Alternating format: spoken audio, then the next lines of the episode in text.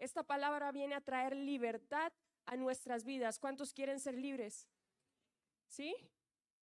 Vamos a ver que tal vez usted diga, yo tengo muchos años de estar en el Evangelio, tengo muchos años de conocer a Dios, pero la vida del cristiano se vuelve un campo de batalla diariamente, en donde constantemente estamos entrando a lugares en donde las circunstancias vienen a nuestra vida y esas circunstancias muchas veces nos golpean, esas circunstancias muchas veces hacen que nuestra vida se empiece a cargar y se empiece a llenar de cosas que como cristianos no necesitamos tener en nuestra vida. He titulado este mensaje En lo oculto. Así se llama el mensaje de hoy, En lo oculto. Y quiero llevarlos a Josué capítulo 7. Josué capítulo 7 y nos vamos a estar leyendo desde el verso 1. El título del capítulo 7 es El pecado de Acán. Ya vamos a ver qué fue lo que aconteció. Pero antes de leer el capítulo 7, quiero ponerlos un poquito en contexto.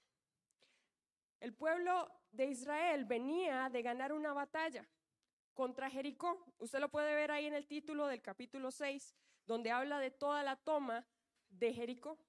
Dios había puesto en las manos y había entregado la victoria sobre el pueblo de Jericó al pueblo de Israel.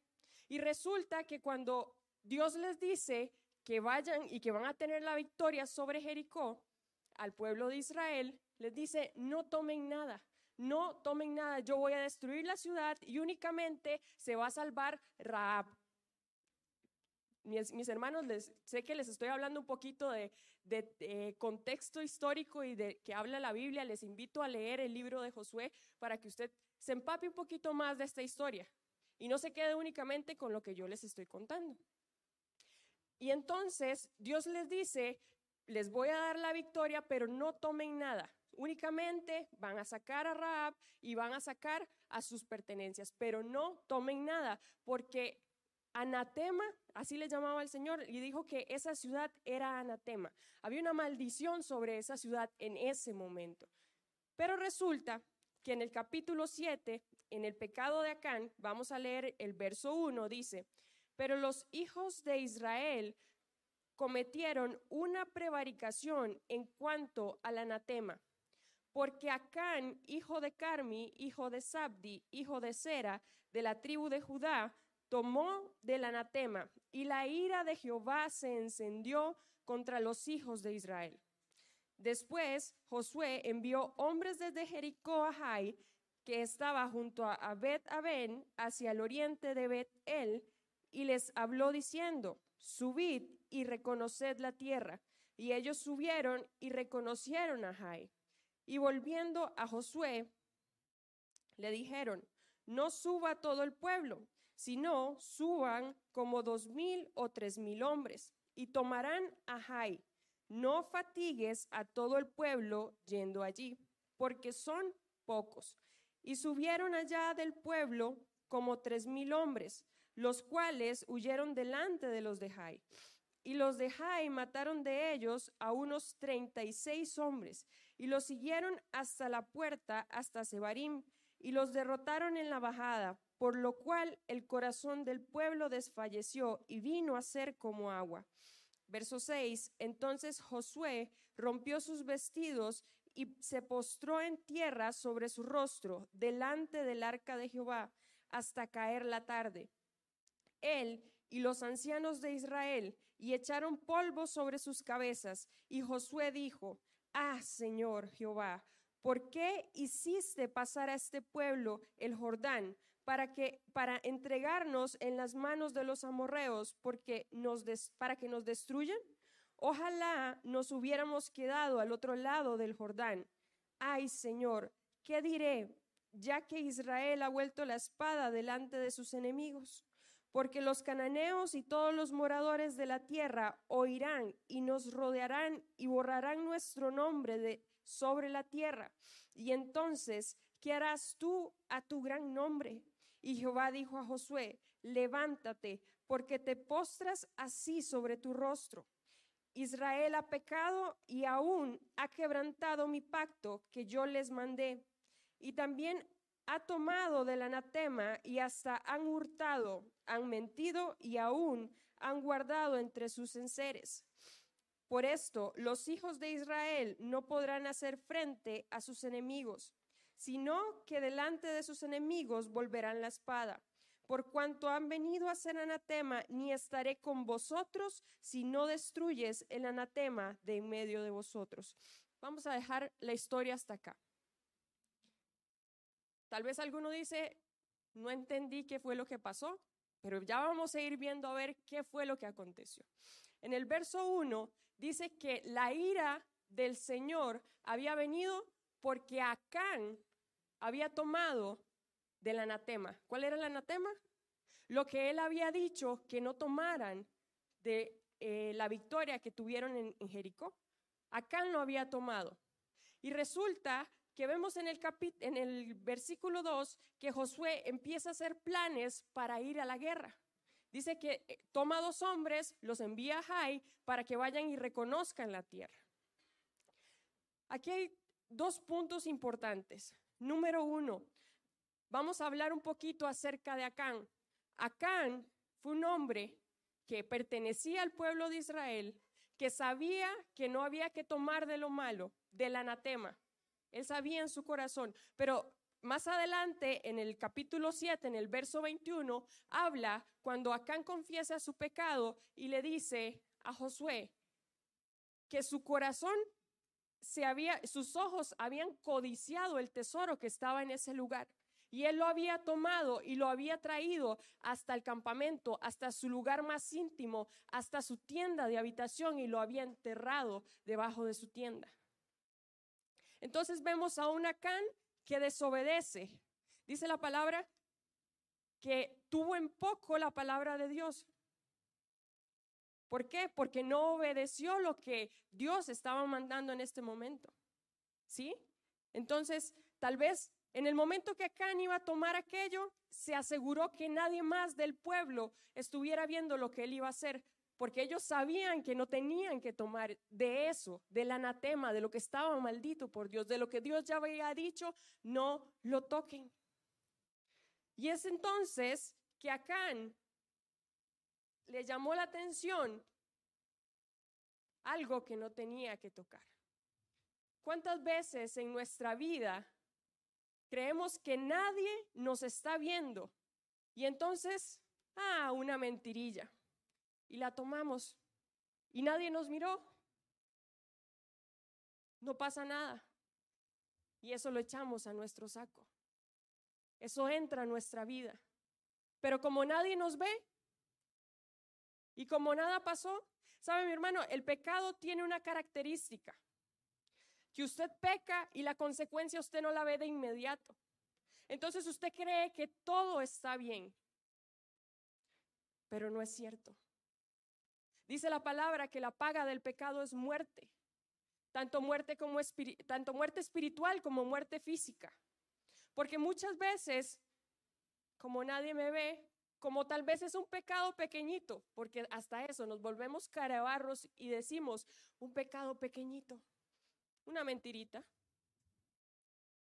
otra papita para nuestro saco. Porque nadie me ve en lo oculto, veo pornografía y nadie, hace, nadie se dio cuenta. ¿Sabe usted, mi hermano, cuando un ungido del Señor es descartado? El pecado oculto, mi hermano, si hay pecados ocultos. Y puede ser que ni el pastor, ni los líderes, ni nadie se entere en el momento. Usted sabe que las personas pueden fluir en el don, mas Dios ya haberlos descartado hace rato. Eso quiere decir que yo puedo cantar muy bonito y puedo subirme aquí a ministrar, pero lo estoy haciendo bajo mi don y no bajo bajo el Espíritu Santo, bajo la unción del Espíritu Santo. Porque creemos que el Espíritu Santo no nos ve. Creemos que el Espíritu Santo, así como acá, nada va a pasar. Me llevo el botín y nada va a pasar. Pero Dios ha dicho que no nos contaminemos con el anatema. ¿Sabe cuál es el anatema? El pecado, ¿sí? He, he, venido a hablarles acerca del pecado oculto, pero también he venido a hablarles de todas aquellas situaciones que en nuestra vida empezamos a meter. Cuando vamos a la guerra, a veces salimos lastimados. Ustedes han visto en las películas de guerra cuando se, se acaba la guerra y el pueblo obtiene la victoria. Los soldados terminan sucios, terminan con heridas, terminan con, a veces hasta sin una pierna, a veces terminan cansados, fatigados, dolidos. Pero a veces nos enfocamos en que Dios nos está dando esa victoria y no hacemos nada. Ya Dios me dio la victoria, mañana me acuesto, duermo, ya es un nuevo día, mi problema se terminó. Y es entonces donde seguimos, seguimos cargando nuestro saco. Quiero que leamos un versículo en Mateo capítulo 6.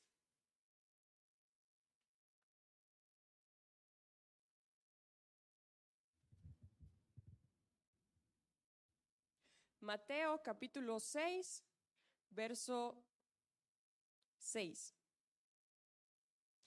Dice, mas tú cuando ores, entra en tu aposento y cerrada la puerta, ora a tu Padre que está en lo secreto y tu Padre que, ¿qué dice la palabra? que ve en lo secreto te recompensará en lo público. ¿Sabe, mi hermano? Muchas veces tomamos este versículo y sí, funciona como, como, lo, como lo tomamos el versículo dice que si buscamos a Dios en lo secreto, Él nos va a recompensar en lo público. Pero ¿qué pasa si yo voy a lo secreto y voy con esta bolsita cargada y me meto 10 horas a orar en mi cuarto, pero dentro de mí estoy cargando con cosas y circunstancias que no, mi hermano, así Dios no nos va a bendecir. Así no vamos a poder avanzar al ritmo que Dios quiere que avancen, porque el pecado oculto, mi hermano, es pecado y Dios te está viendo. Aunque creas que hiciste lo que hiciste y nadie se ha dado cuenta, Dios sí lo conoce, Dios sí lo sabe. Dios sabe lo que tú, como te sientes, Dios sabe lo que hay dentro de ti. Hasta la misma falta de perdón, hasta la misma ira que cargas dentro. A veces no soportamos a nuestro hermano y esos son sentimientos que empiezan a cargar tu vida. Y eso es pecado oculto. ¿Sí? No es solo fornicar, no es solo mentir, no es solo matar, no es solo robar. Todas esas cosas nos cargan y cargan nuestra vida. Entonces, el Padre que nos ve en lo, lo secreto, Él sabe cómo está tu vida espiritual. Él sabe cómo está tu vida. Él sabe lo que has hecho y lo que has dejado de hacer. Él lo conoce perfectamente. Usted hoy me puede decir, yo estoy bien. Yo hoy estoy delante de Dios muy bien. Pero entonces, yo puedo no darme cuenta, pero el Padre sí conoce nuestra situación.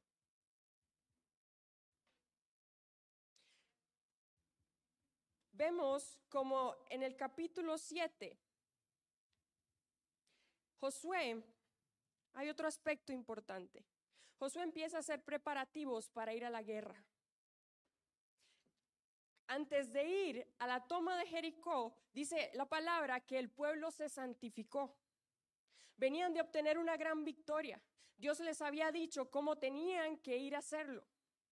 Pero en esta segunda toma de Jai vemos que bajan los espías y le dicen a Josué, no fatigues al pueblo, porque son poquitos. No los canses, manda a dos mil o a tres mil a la batalla. ¿Sabe usted qué hace el pecado oculto? El pecado oculto hace tres cosas. Número uno, que usted sobreestime sus fuerzas. Número dos, que usted, se me, se me, se me fue la palabra, que usted subestime al enemigo. Y número tres, que la victoria pasada me haga creer que yo estoy bien con Dios. Porque Dios me acaba de dar una victoria. ¿Y por qué les digo que su, el, Josué subestimó al enemigo y sobreestimó sus fuerzas? Pero ¿sabe qué? Si Josué hubiera ido a la presencia de Dios, Dios le hubiera dicho, hay pecado, no vayas todavía. Saca primero el pecado y después te voy a dar la victoria. Y es que muchas veces creemos que en la condición en la que estamos, Dios tiene la obligación de bendecirnos, aún cargando con todo esto. Muchas veces creemos que las circunstancias que vivimos en nuestra vida, cuando perdemos una batalla, le echamos la culpa a Dios. ¿Sabe qué estaba haciendo Josué ahí? Rasgó sus vestiduras y le decía, Señor, ¿y ahora qué van a decir los demás de ti? Así de carebarro somos sabiendo, bueno, en este caso Josué no sabía que había pecado, pero dentro del pueblo había pecado y Dios no les iba a dar la victoria hasta que no sacaran del anatema que había entrado al pueblo. Y Dios le dice, Josué, levántate, ¿qué estás haciendo? Yo no he sido. Hay pecado oculto porque alguien ha tomado lo que no tiene que tomar. Y es entonces donde debemos de entender que es nuestra responsabilidad. Sí, mi hermano, Dios está para bendecirte. Sí, mi hermano, en Dios dice que Él es más que vencedor y por eso nosotros ya vencimos, pero hay una condición que no nos está dejando entrar al diseño que Dios tiene perfecto para llevar tu vida en abundancia, para llevar tu vida a, a más, a lo bueno de Dios. Y sabe que mi hermano, hay personas y hay circunstancias y momentos en nuestra vida en donde entramos en nuestra zona de confort. Y entonces, como esto que está aquí, nadie me ha dicho nada, mi casa está relativamente bien, tengo trabajo, mis hijos tienen salud, mi matrimonio no está 100% bien, pero ahí va, no nos hemos divorciado. Y entonces nos gusta estar en nuestra zona de confort porque creemos que nada está pasando. Y nuestra bolsa se vuelve cada vez más pesada, más pesada y más pesada. Hay otro tipo de personas que sí quieren ir a lo bueno de Dios, a lo excelente de Dios, pero a veces no quieren tomar la decisión de soltar esta bolsa. Y yo tengo que decirte algo en esta mañana. Si tú no sueltas, Dios no te va a bendecir en la forma sobrenatural que Él puede hacerlo. Si tú no sueltas la unción que tú quieres ver en tu vida, no la vas a ver. Si tú no sueltas tu familia, tu vida laboral, tu vida espiritual, tus finanzas, todo, Dios no va a hacer nada. No porque Él no quiera, sino porque esta es la decisión que nos corresponde a nosotros tomar. Amén. Voy a ponerlo aquí, mi hermano, porque está un poquito pesado. Vamos a leer Marcos capítulo 4, verso 22.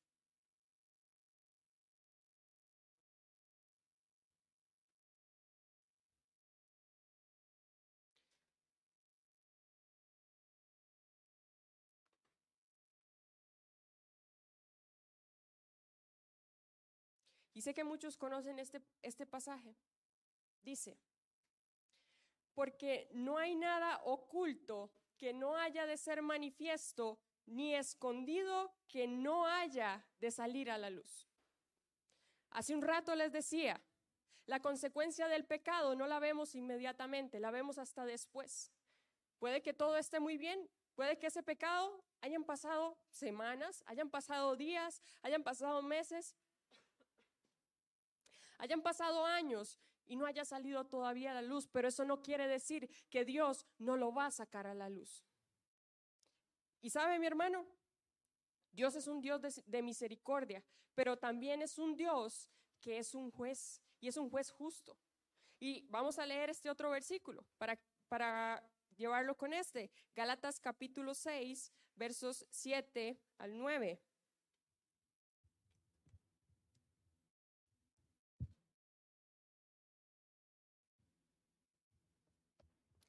Dice Gálatas capítulo 6, versículos 7 y 9.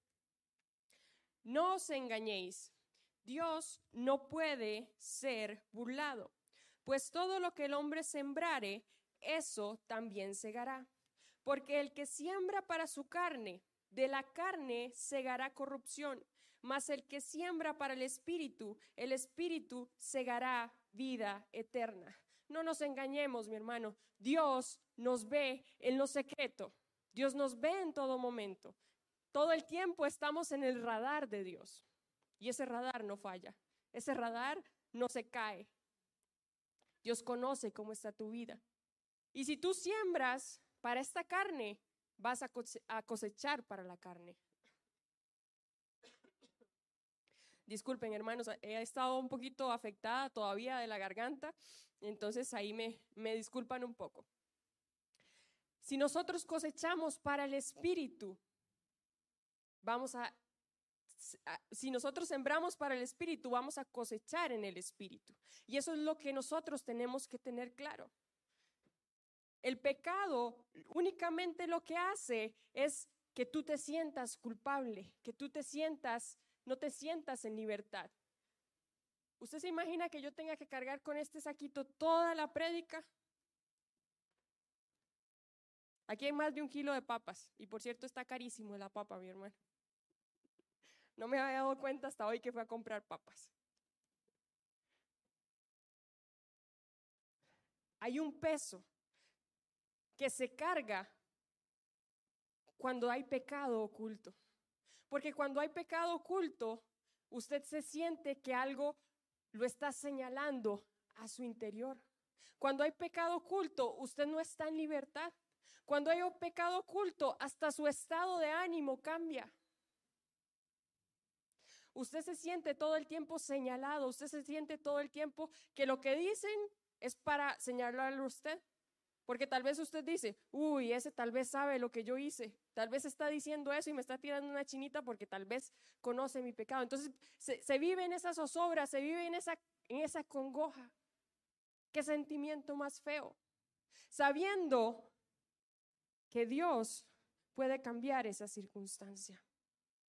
Sabiendo que Dios es un Dios de misericordia sabiendo que Dios puede venir y, traer libertad a tu vida. Muchas veces intentamos soltar este saco, pero a veces lo estamos como reteniendo, sí, lo suelto, pero tal vez sí, pero tal vez no, pero hoy hice el intento de soltarlo.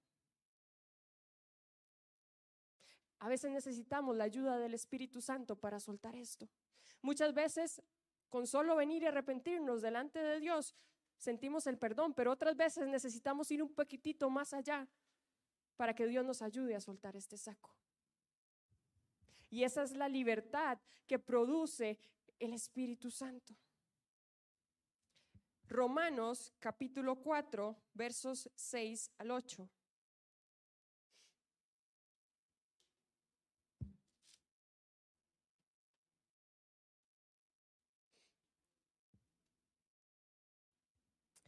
¿Sabe que Romanos capítulo 4, verso 6 dice, como también David habla de la bienaventuranza del hombre a quien Dios atribuye justicia sin obras.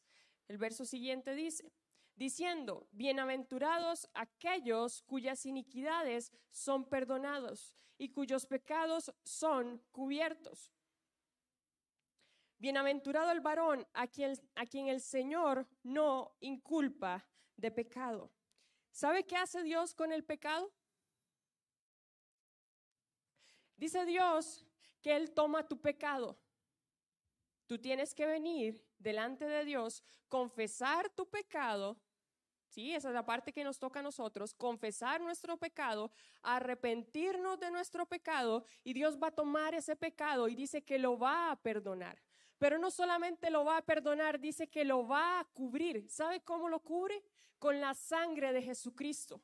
Jesucristo ya pagó todos nuestros pecados en la sangre. Entonces, usted me puede decir, bueno, es que yo no sé si Dios me vaya a perdonar mi pecado. No, mi hermano, ya Dios perdonó nuestros pecados. Ya Dios dice que cubrió nuestros pecados con la sangre de Jesucristo. Y dice que bienaventurado el varón a quien el Señor no inculpa de pecado. Porque aunque hemos sido nosotros los que hemos pecado y no Jesucristo, Jesucristo cargó con ese pecado para que usted y yo hoy fuéramos libres, para que usted y yo viviéramos en libertad y pudiéramos cumplir la misión por la cual estamos en la tierra. ¿Sí? Usted y yo tenemos una misión en el pueblo de Dios.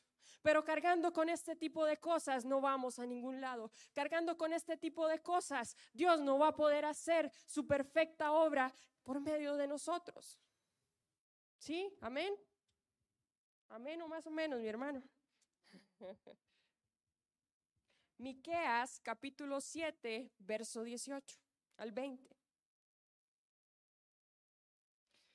Un día de estos hablaba con una muchacha y me decía, es que yo creo que Dios está enojado conmigo por todo lo que cargo aquí atrás. ¿Y sí? Dios se enoja por todo lo que cargamos aquí atrás. Dios no le gusta el pecado. Y así como le dijo al pueblo de Israel, no toquen eso porque ese anatema nos ha dicho a nosotros, no toquen el pecado, no coqueteen con el pecado, no jueguen, cumplan mis estatutos y mis mandatos. Asimismo hace Dios. Pero vea lo que dice Miqueas, dice, ¿qué Dios como tú que perdona la maldad y olvida el pecado del remanente de su heredad? No retuvo para siempre su enojo, porque se deleita en misericordia. Voy a hacer una pausa ahí. ¿Sí? Dios se enoja del pecado. A Dios no le gusta el pecado. Dios es santo. Y si no fuera porque estamos cubiertos por la sangre de Jesucristo, mi hermano, estaríamos listos usted Porque aquí no hay nadie perfecto. Aquí no hay nadie que esté libre de pecado o libre de culpa. Por eso constantemente tenemos que venir delante de la presencia del Señor para que Él examine nuestra vida y nosotros también pongamos la barba en remojo delante de Dios para saber cómo estamos, pero dice que no retuvo para siempre su enojo. ¿Por qué? Vea lo que dice, porque ¿quién se deleita? Él se deleita en misericordia. Dios, ¿sabe qué, mi hermano? No quiere que nosotros perezcamos con este pecado. ¿Sabe qué quiere hacer Dios? Tener misericordia con nosotros perdonar nuestro pecado. Eso quiere hacer Dios con todos, con todos nosotros y que seamos verdaderamente libres, que vivamos en libertad y no en opresión, que vivamos en libertad y no en angustia, que vivamos en libertad y no en enfermedad, que vivamos en libertad y no en una miseria económica o en una miseria como usted quiera, en su familia, en su, en su vida. Dios quiere que seamos verdaderamente libres. Pero es necesario que tú entres a tu campamento, ubiques ese acán, lo tomes y lo mates. Es necesario que tú hagas eso. Y eso se hace viniendo delante de la presencia del Señor. Miqueas capítulo 7, el verso 19 dice, sí, capítulo 7, versículo 19, Él volverá a tener misericordia de nosotros, sepultará nuestras iniquidades y echará en lo profundo del mar todos nuestros pecados. Entonces, ¿qué hace Dios? Dios viene, perdona tu pecado, lo cubre con la sangre de Jesucristo, no te vuelve a culpar más por tu pecado toma ese pecado, lo echa al fondo de la mar y nunca más se vuelve a acordar de ese pecado, sin importar lo que tú hayas hecho. Y es que, ¿sabe algo, mi hermano? En la iglesia, en el cuerpo de Cristo, muchas veces nos pasa algo. Y es que cuando vemos que alguien peca, en lugar de levantarlo, en lugar de ayudarle, de restaurarlo, más bien le señalamos. Y resulta que si esa persona viene, se arrepiente y Dios ya lo perdonó, muchas veces nosotros todavía nos seguimos acordando de lo que hizo esa persona ya por 1960. Y resulta que Dios ni siquiera ya se acuerda de ese pecado y nosotros Vivimos puyando y vivimos dándole y vivimos dándole. Dios no se acuerda del pecado, ya no lo culpa. ¿Por qué nosotros culpamos a nuestros hermanos de esos pecados? Si Dios no se acuerda, yo no me acuerdo. Si Dios ya lo perdonó, aquí nada pasó, borrón y cuenta nueva. Claro, mi hermano, eso, eso no quiere decir que si usted vuelve a cometer el mismo pecado, vamos a seguir en el jueguito de que coqueteamos con el pecado, Dios nos perdona, Dios no se acuerda, entonces es un nuevo pecado. No, así no funciona. Así no funciona. Nosotros que vivimos en Cristo, el pecado, sí, mi hermano, usted no está exento a caer en el pecado, ni usted ni yo.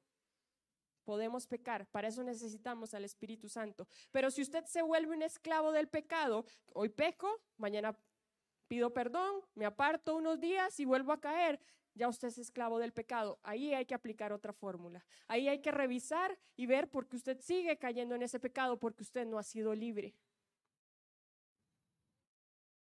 Dios es un Dios de misericordia y Dios no quiere que sigamos cargando con esto que no nos deja avanzar. Dios no quiere que este peso se vuelva una carga dura de llevar. ¿Sabe usted, mi hermano, cómo Dios viene y perdona nuestros pecados y usted siente realmente que es libre? ¿Se ha preguntado eso? ¿Alguno se ha sentido realmente libre de un pecado? Levánteme su mano.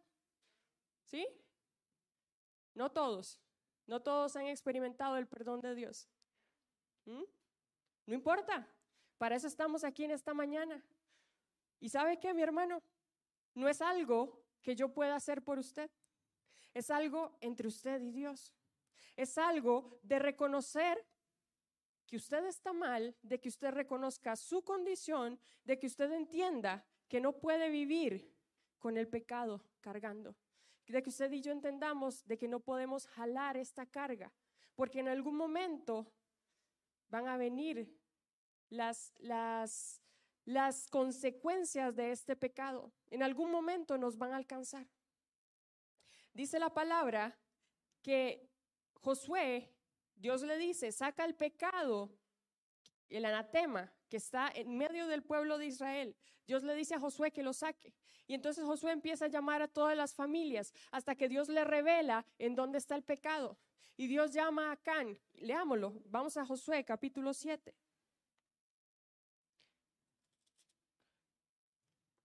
Josué capítulo 7, verso 21.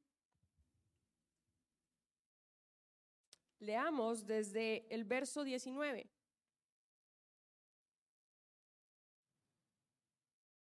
Josué capítulo 7, verso 19. Dice, entonces Josué dijo a Can, Hijo, hijo mío, da gloria a Jehová, el Dios de Israel, y dale alabanza, y declárame ahora lo que has hecho, no me lo encubras. Vea cómo Josué llama a Can.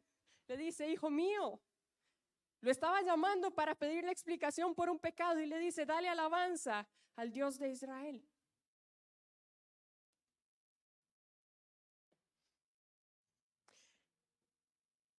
Dice, hijo mío, me perdí el verso, mi hermano, el 19.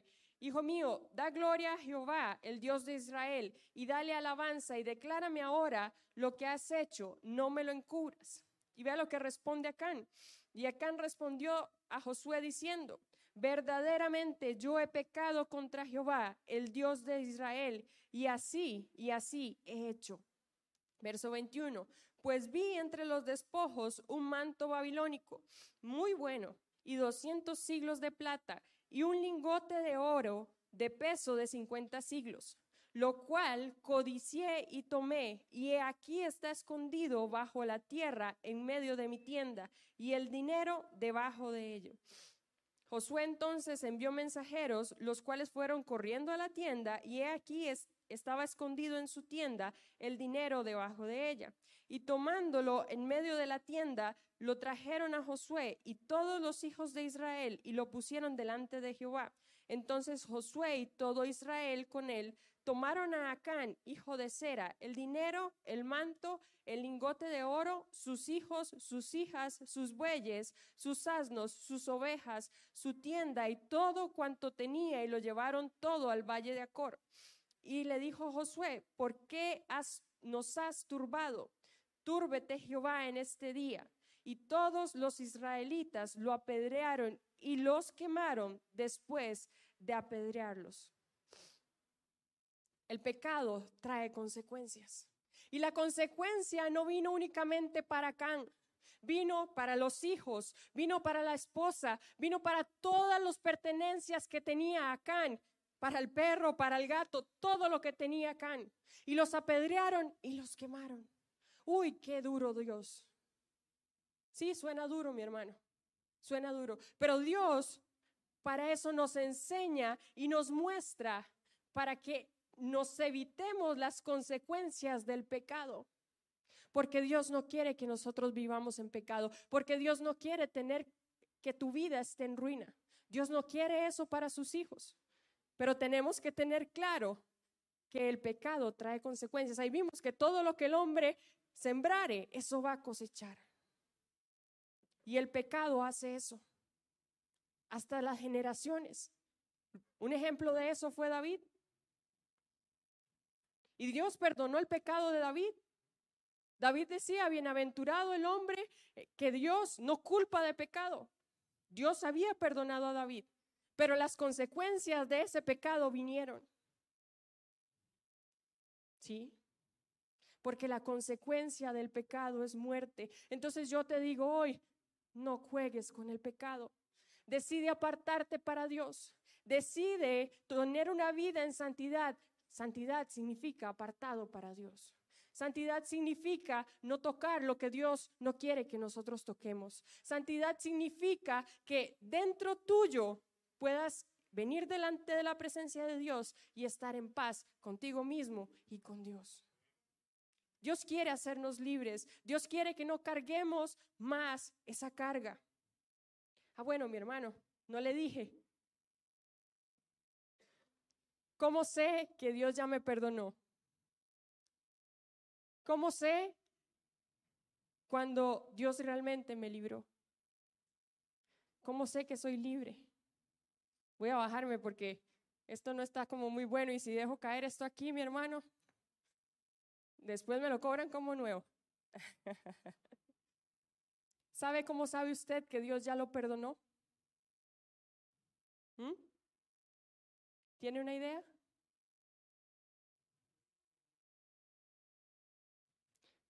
Si yo dejé caer eso, ¿se cayó una papa por allá? Yo dejé caer eso, pero yo no tuve que darme vuelta para saber que eso se cayó. El peso que yo estaba cargando, que por cierto, esta mano ya me, ya me duele de estar cargando. Ya yo no lo siento. Yo ahora tengo la libertad para poder utilizar mi mano, para estar en todos mis sentidos, para poder saber y dirigirme hacia lo que Dios quiere. Yo ya no cargo con eso. Cuando Dios te perdona, te sientes libre. ¿Libre para qué? Para avanzar. ¿Libre para qué? Para cumplir el propósito de Dios en tu vida. ¿Libre para qué? Para que tus decisiones Dios pueda apoyarlas alineadas a su perfecta voluntad.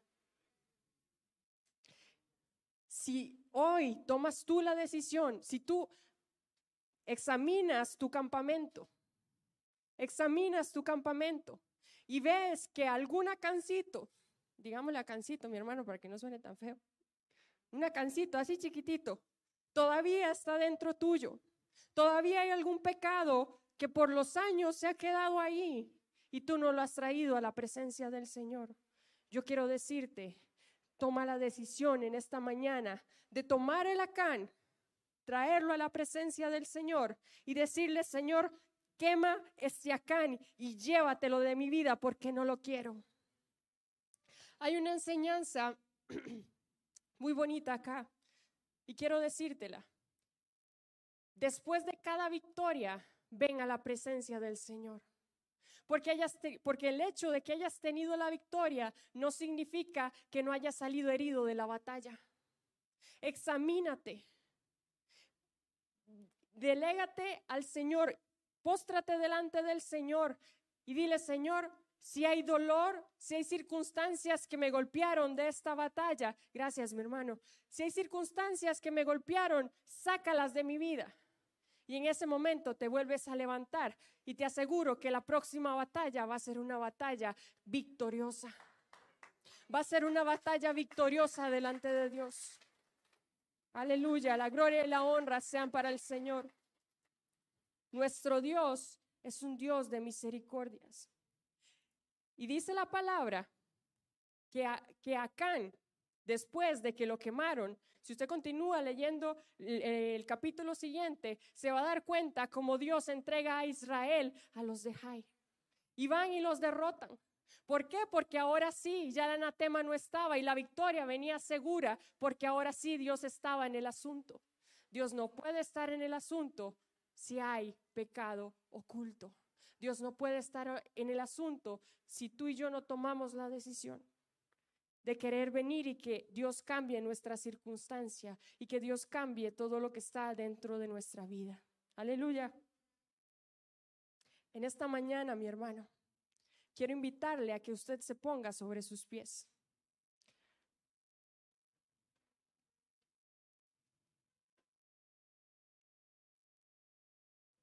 Yo no necesito que usted me diga, sí, pequé.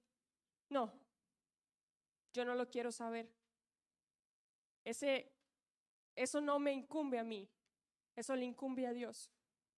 Y es por eso que queremos sacar un espacio para que usted se examine internamente ¿Quién más que usted y Dios saben cuál es su, cómo, cómo se encuentra su vida en este momento? ¿Quién más que usted y Dios saben qué cosas tiene que traer usted delante de su presencia y que Dios te va a perdonar?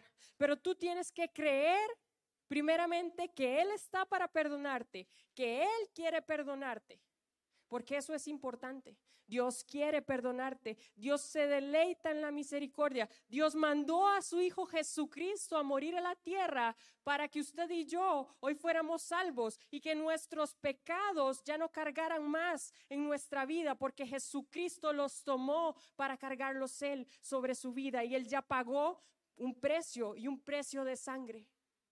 Aprovecha la libertad que Dios te está dando. Deleítate en su, en su libertad toma un momento para venir delante de la presencia del Señor. Cierra tus ojos. Vamos a tener un momento, pero antes, ahí con tus ojos cerrados, si hay alguien que dice, me siento lejos de Dios, si hay alguien que dice en esta hora, quiero acercarme a Dios, necesito que Dios me perdone. Y sientes que no lo puedes hacer ahí desde tu banca y necesitas que te apoyemos en oración, yo te invito a que des un paso aquí adelante y vengas, porque Dios quiere hacerte libre, porque Dios quiere cambiar tu circunstancia, porque Dios quiere perdonarte, porque Dios quiere limpiarte y hacerte verdaderamente libre. Si hay alguien que no ha recibido al Señor, si hay alguien que se siente lejos, Vuelvo y te repito, ven aquí al frente, ven aquí al frente.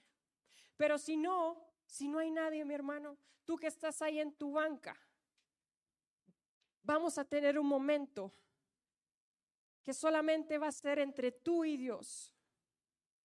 Entre tú y Dios. Sé sincero delante de la presencia del Señor porque Él conoce tu circunstancia, Él conoce cómo tú estás. Padre, yo te pido que tu presencia, Señor, se mueva en este lugar, Señor, que tu manto de misericordia hoy nos cubra, Señor, trayendo perdón, Señor, trayendo libertad, trayendo, Señor, esa paz que solamente tú das, Espíritu Santo de Dios. Yo hoy declaro, Señor, que todo pecado oculto hoy se cae, se cae sobre esta congregación, todo pecado oculto que no ha dejado que avancemos hoy tú lo perdonas, Señor. Todo pecado oculto, toda circunstancia que no hemos podido ver, Señor, tú la sacas a la luz, no para avergonzar, sino para edificar, Señor, y levantar y que podamos avanzar según tu diseño, Señor. Trae, Señor, libertad, libertad ahora en el nombre de Jesús. Trae tu perdón en medio de tu pueblo, Señor. Trae perdón en medio de tu pueblo, Espíritu Santo.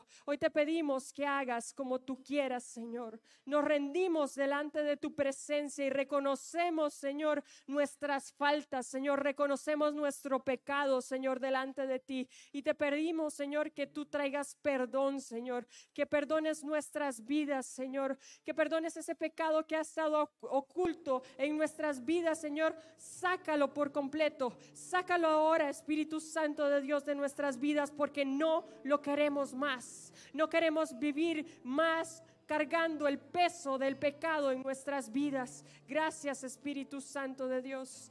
Ora mi hermano, ten este momento de intimidad con el Señor.